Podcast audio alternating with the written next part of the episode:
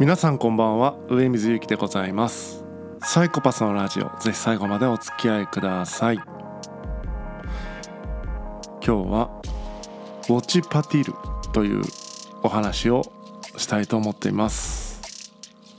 Amazon のプライムビデオのウォッチパーティーという機能をご存知でしょうか？僕はつい最近まで知らなかったんですけど結構前もう数年前からねある機能みたいでえー、まあ、知らない人もいるかもしれないので一応説明しておきます、えー、プライムビデオウォッチパーティーとは何ですかということでプライムビデオのサイトからちょっと引用というかそのまま読み上げたいと思います、えー、プライムビデオウォッチパーティーを使用すると対象となるコンテンツあタイトルやコンテンツを友人や家族とネットワーク上でチャットしながら視聴できます。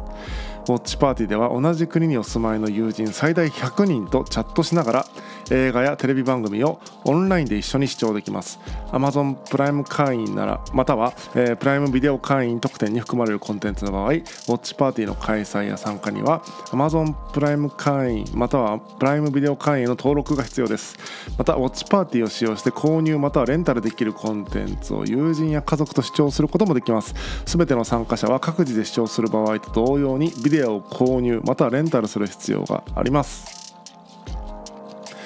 ということでですね、まあ、映画をまあ皆さんというかえっと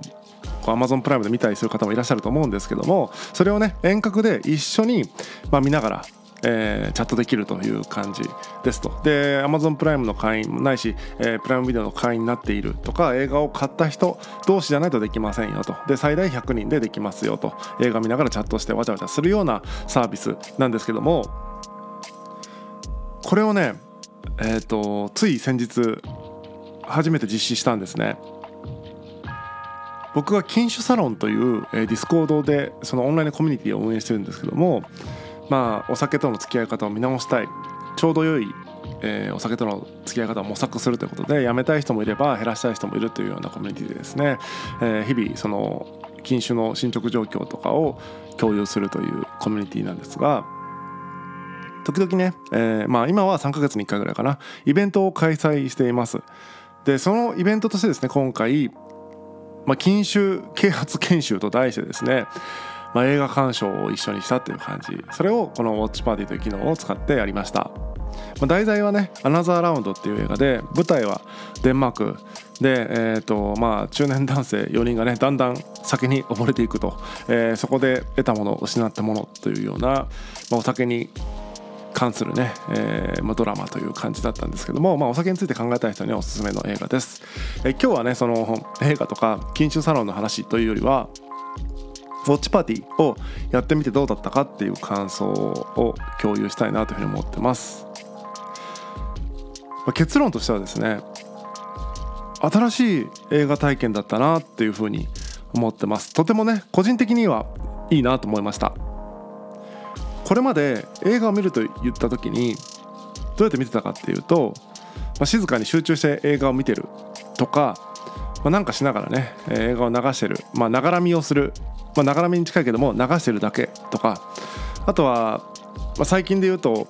そのなんとなく話についていくために高速再生でなんとなく見るみたいないう感じで、まあ、見方みたいなものがいろんなパターンあるかなというふうには思うんですけどもその誰かとその体験を共有するという形に何ていうのかな選択肢を提供してくれたものなのかなというふうに思ってます。このウォッチパーティーがですね。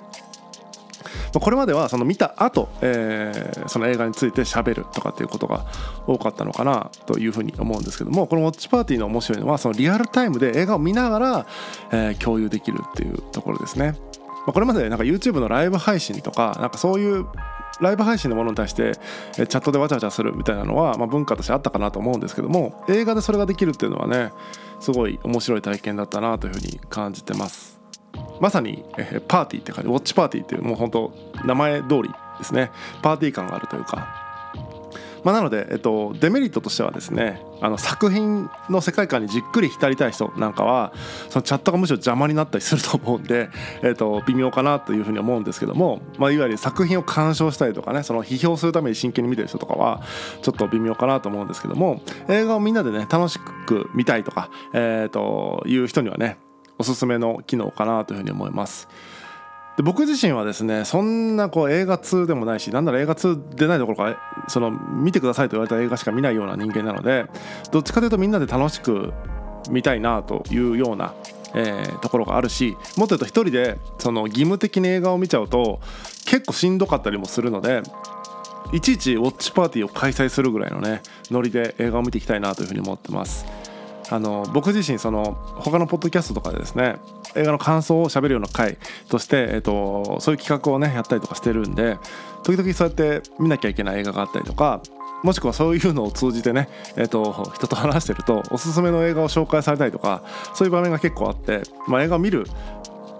見なければならないみたいな 場面があったりするんですけどなかなかね、えーと、自分でこう再生ボタンを押すののハードルが高いのでう自分の中でスケジュールを組んでウォッチパーティーとしてね 開催するというノリでね映画を見ていきたいなというふうに今後は、えー、思っています。なので僕ちょいちょいねツイッターとかで告知すると思うんですが、えー、僕が映画を見る時にはタイミングが合えばですね一緒に映画を見れたらいいかなと思いますんでよかったらぜひ参加一緒に参加してですねチャットでわちゃわちゃやりたいなというふうに思ってます。でまあそんなねイベント的にやらなくても仲間内でね友達何人かでやるとかっていうのがまあ何ていうのかな一般的な使い方かなというふうに思いますんでまだやったことのない人は、えー、これ簡単なんでですね、えー、ぜひ一度やってみてえー、もういいんじゃないかなとお試しでやってみてはいかがでしょうかというお話でした、えー、ウォッチパーティーぜひ、えー、やってみてください。本日は以上です。またお会いしましょう。さようなら。